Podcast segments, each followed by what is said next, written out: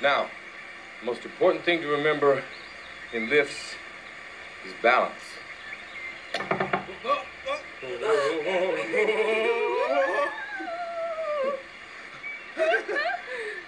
I got it now. Adivina cuántas veces he visto esta película. Ay, no sé, unas 1482 veces. Sí, no las puedo ni contar, la he visto un montón de veces porque es la obsesión de mi mamá de partida, entonces la veo desde muy chica. ¿Te cuento de qué se trata? Ay, tu, que mamá, tu mamá siempre tiene este catálogo de No, películas. atroz. ¿Dónde? Entre Si cómo se llaman estas películas porn soft, porn soft, no sé qué. No, esa- soft porn. Digamos que es un musical romántico, drama amoroso. Así. géneros uno como uno mismo. Bueno, esta película se trata de una niña que va a vacaciones, una niña como una familia muy conservadora. Ya, y que una va- niña de bien. Sí, una niña de bien, muy bien portada, familia conservadora, tradicional norteamericana. Apostólica romana, apostólica republicana. republicana. Y invitan a su padre, que es un médico muy conocido, a unas vacaciones a un resort, a un lodge, podríamos llamar así. Y llega a este lugar muy lujoso que tiene todo lo que tú puedes haber soñado en esa época para hacer en unas vacaciones. Sí, qué rico. Era como un lodge en la montaña, ¿no? Si recuerdo la escena, qué maravilla. Y muy bonito.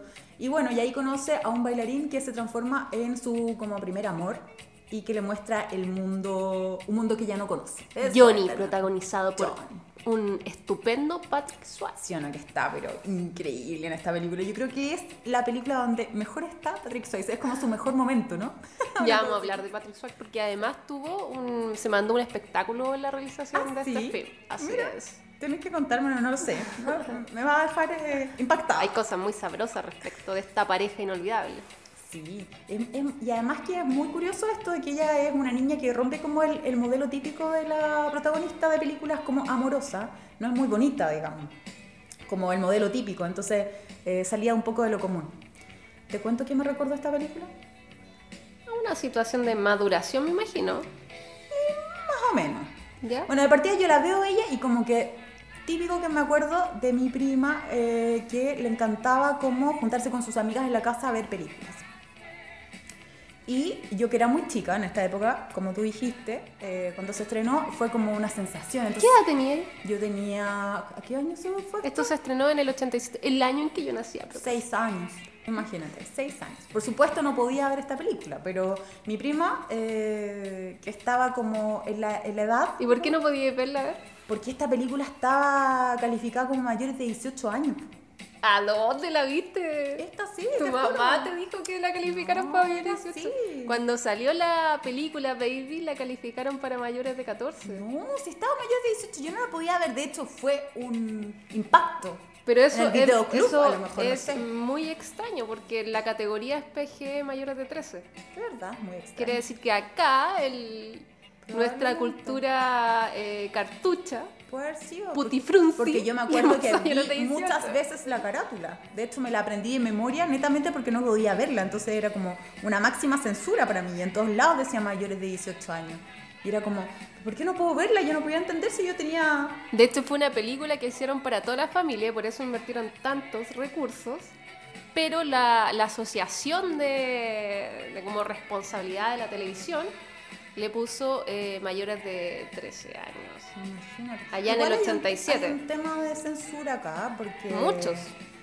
Porque tenéis que pensar que desde el 73 en adelante la censura acá en Chile fue castrante. El, el que, los que participaban dentro del Consejo de la, de la Censura eran eh, militares, era gente del gobierno. Entonces hubo Consejo muchas películas que tuvieron otra calificación y que sinceramente no pudimos ver.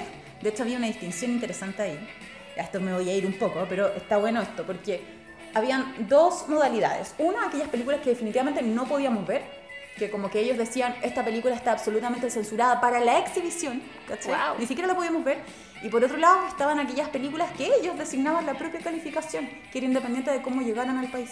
Ahora entiendo por qué me costó ver tantas películas cuando chica. po. Sí, pues te acordás que, por ejemplo, la más, una de las más emblemáticas que estuvo prohibida fue La Última Tentación de Cristo, ¿te acordás Sí, que no la pues sí me acuerdo. ver? Eh, el Último Tango en París también. Eran, esas eran como prohibición de exhibición.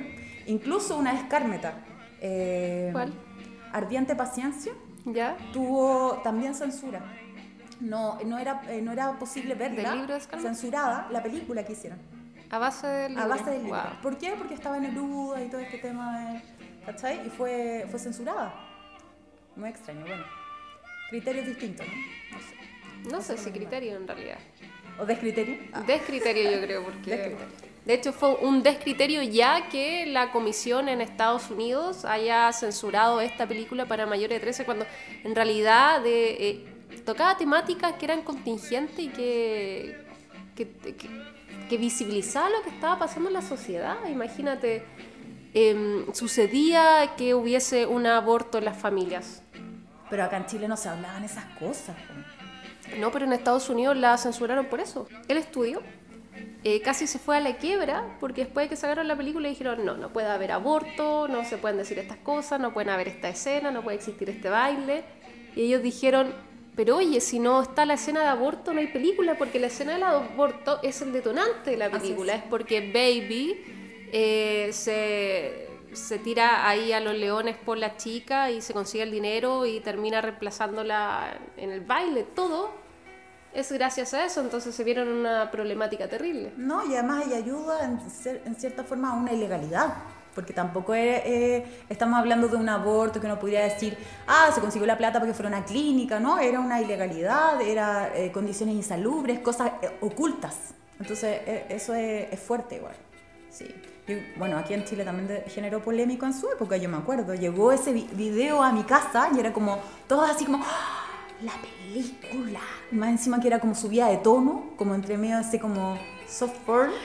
Sí, no, pero más que soft porn, me- o sea, no yo sale ni una escena de sexo. me acuerdo una- de la, o sea, sí, la, la- sensual, las sensual. sensuales escen- escenas de Francis y Johnny, sensual, sensual. Obvio, haciendo el amor. Johnny es tan bello por la cresta. No, y yo creo que lo más interesante de esta película, aparte de esta escena donde ella está en ese puente bailando ahí tan sensual, practicando sus pasos, ahí está la escena de, de entrada de la película que eh, están todos los chicos en este subterráneo bailando. Y tú dices, ¿qué es esto? El, el baile sucio era lo más parecido al reggaetón, po, ¿Sí o no que igual el reggaetón? Es igual. Yo ahora Yo lo veo pensaba- con otros ojos y yo digo, "¿Eh, esto es reggaetón, puro reggaetón. Yo ¿eh?". cuando vi esta película dije, no, esta película es una película, claro, que no es teen movie, era, para mí eran adultos ellos cuando la vi. Ahora pienso, no, son unos cabros chicos, ¿cachai? Pero hacía lo mismo que hacía uno cuando iba ahora a la disco, pues ahí en el subterráneo de, de que Canchil. son, son mucho más sensuales sí que lo que uno ve en el reggaetón hoy.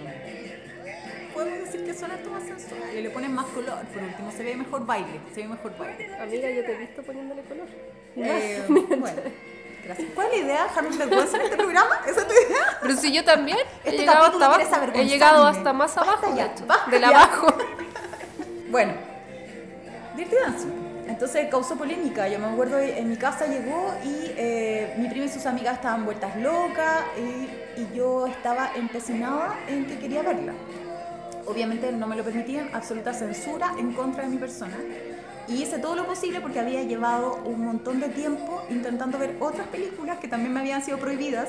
¿Como cuáles? A ver. Eh, todas las de terror posible, pesadillas, poltergeist, eh, ¿cómo se llama? Pesadilla, Las pesadillas. eh, Esa película estaba hecha para adolescentes, pues. Siempre quería ver porque se juntaban a ver películas y nunca me dejaban. Entonces yo como que iba al baño así y como ¿Te que miraba, escondías? sí, miraba como de reojo o iba 40 veces a la cocina solamente con la excusa de pasar ahí como... En fin, estas la, estas la empezaron a ver y me hacían pasar, ponte tú a la cocina con los ojos eh, tapados. ¿Cachai? Que la censura a niveles así ridículos. En todas dimensiones la censura. O sea, la censura era estatal, era en la casa. Y también era de los adolescentes porque pesado. po. Absolutamente. Si podrían haberte integrado. Si igual cuando tú estás chico querís pertenecer o no. Sí, no, me ignoraban, me ignoraban. Bueno, y mi madre dice, perfecto, veamos la película, pero la ves conmigo. Y la vimos y en esa oportunidad rompió mi cabeza esta, cabeza, esta película, porque yo tenía seis años y me habló de temas, eh, de partida, ver un hombre que baile bien, ya eso provocó que mi corazón estallara de amor. Obvio. Cosa que no consiguió hasta el día de hoy, así que bailarines, por favor. Eh, y además Regio estupendo. No, me encantó que, que bailaran, porque me gustaba mucho eso, sí que que bailaran ya era fantástico. Eh, No hay que bailaran así de bien, De porque bien. igual. le ponen, ¿no? Sí, Le po. ponen. No, y esta escena que estamos viendo acá en el cuando están entrenando en el bosque, esa escena de Patrick Swayze haciendo equilibrio al tronco, él dijo, "No, yo la quiero hacer sí o sí no necesito un doble riesgo porque ella, eh, no, Jennifer no decía, Se no, no, sí, yo necesito un doble y de hecho ellos se odian en esta película de una manera así, pero él muy meti- metido en su, en su exigencia, dice, no, yo lo voy a hacer.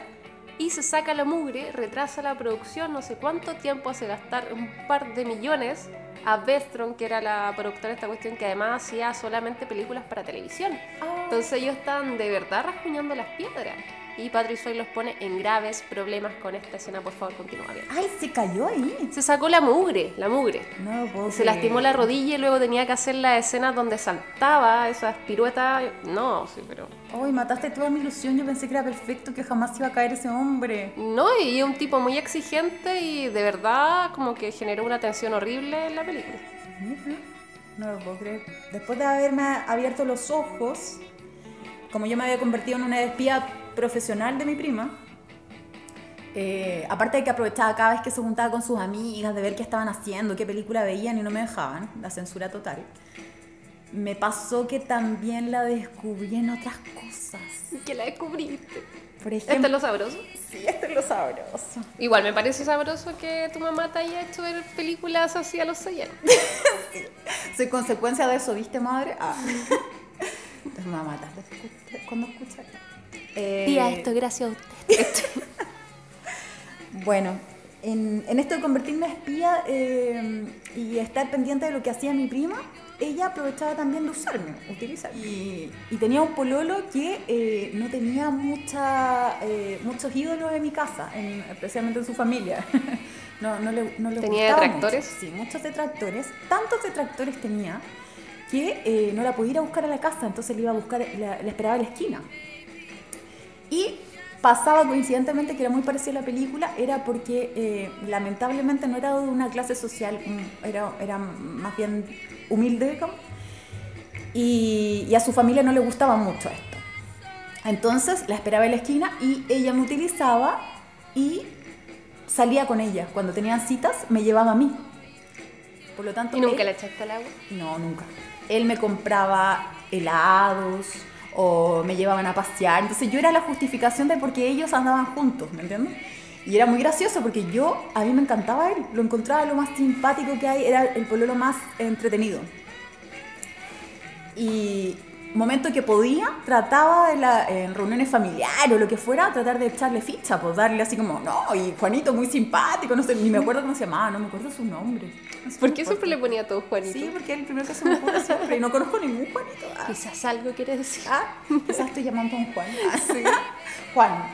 Eh, y siempre trataba de como eh, ponerle ficha o decir que era eh, muy bacán y me salía pésimo po, porque todos pensaban, ¿por qué estaba hablando de él? Hoy los niños te...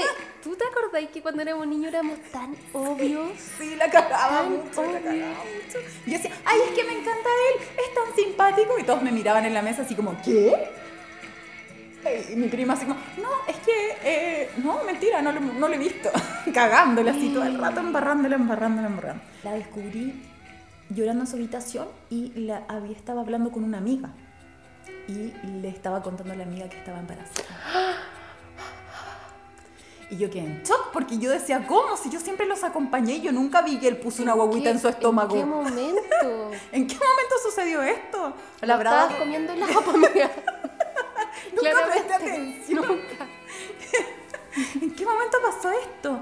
Y, y yo quedé en shock y no entendía porque me empecé, después de esta película empecé como a ver como, como que empecé a, a- a enterarme de cosas de adultos y como que fue como, ¡ah! Imagino revelación. que porque ella les contó a tus padres o... No, nunca nadie supo, es que por eso es tan terrible. ¿Nadie?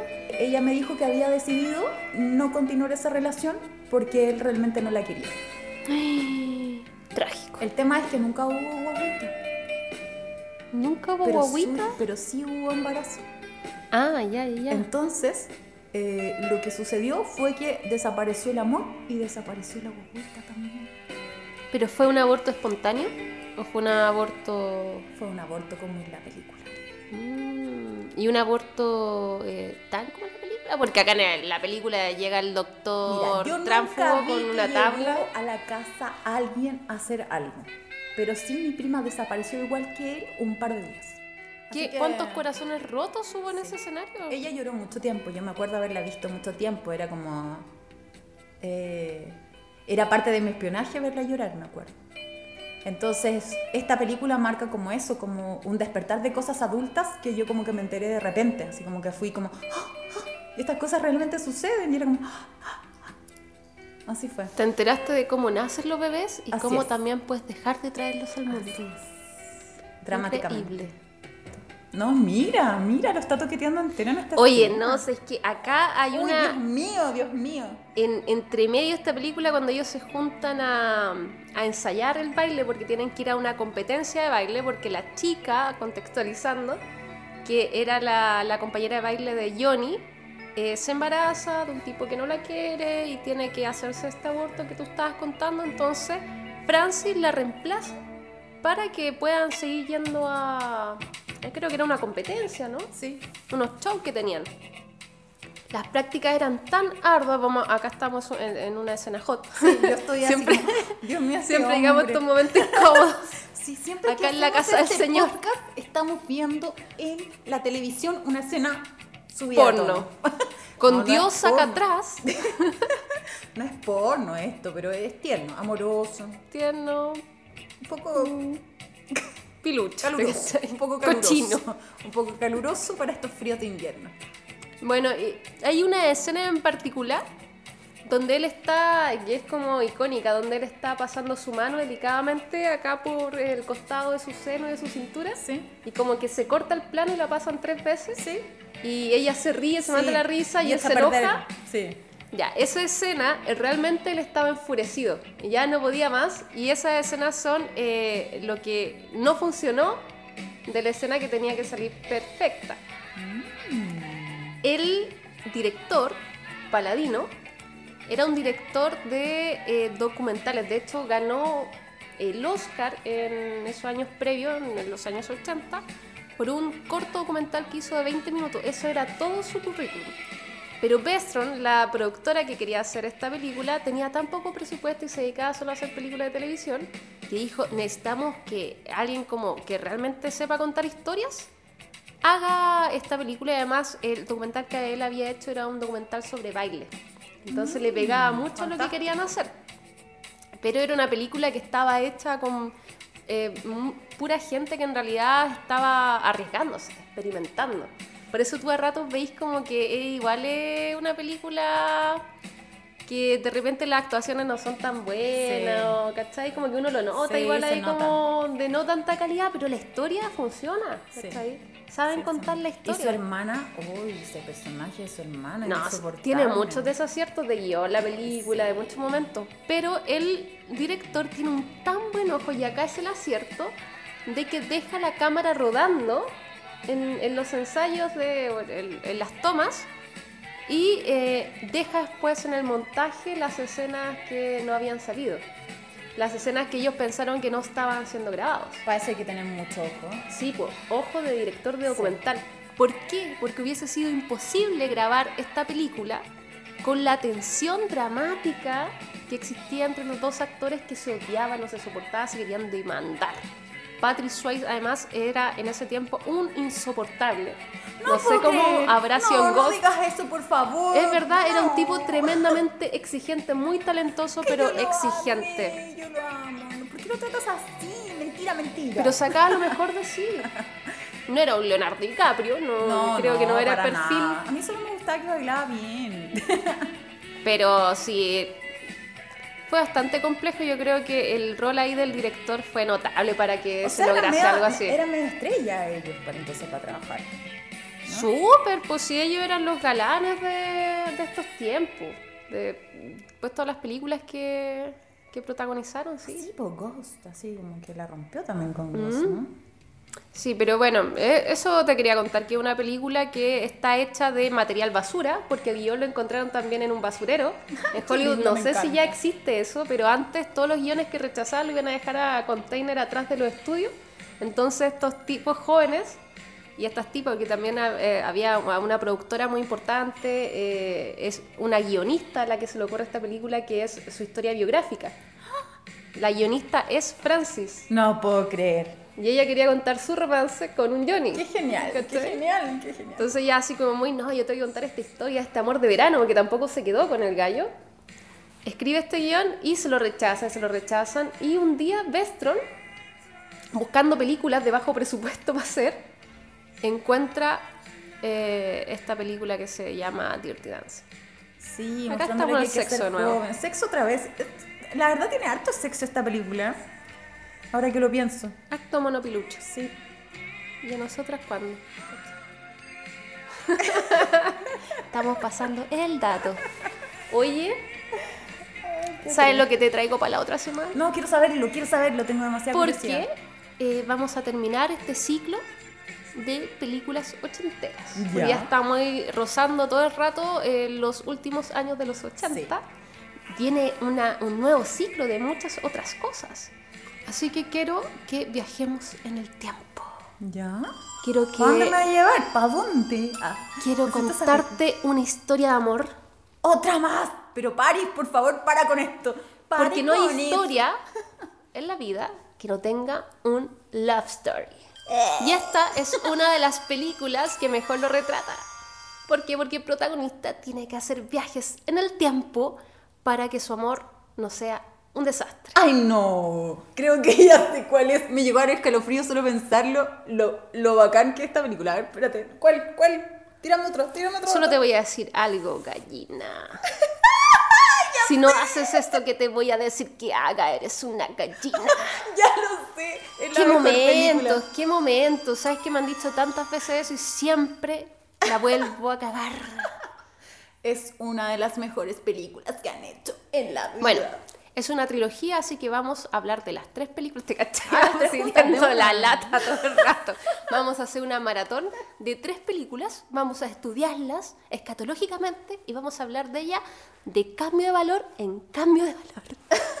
Me encanta, porque eh, yo creo que esas películas son como las favoritas de todo el mundo. Yo no conozco a alguien que diga que no le gustan, de verdad. No existe. Deberíamos buscar a alguien que no le guste. Invitarlo Sí, invitarlo. Y matarlo, enterrarlo acá afuera en el convento. Dale un venenito. Y viajar en el tiempo, vamos a hablar de la película número 2. cosa. Ah, perfecto. Porque propone un futuro muy parecido en el que estamos viviendo. Excelente. Necesito que sea ya. Necesito verla ya. Veámoslo al toque. Muy bien. Veámosla Que no se diga más. Para conocer más de nuestros proyectos, sigue nuestro Instagram arroba lamagotransforma.cl Y síguenos a nosotras, arroba parisache, arroba bian. comunicando para la cultura y la educación, Esto es Historias de Videoclub. conectando las memorias de toda una generación.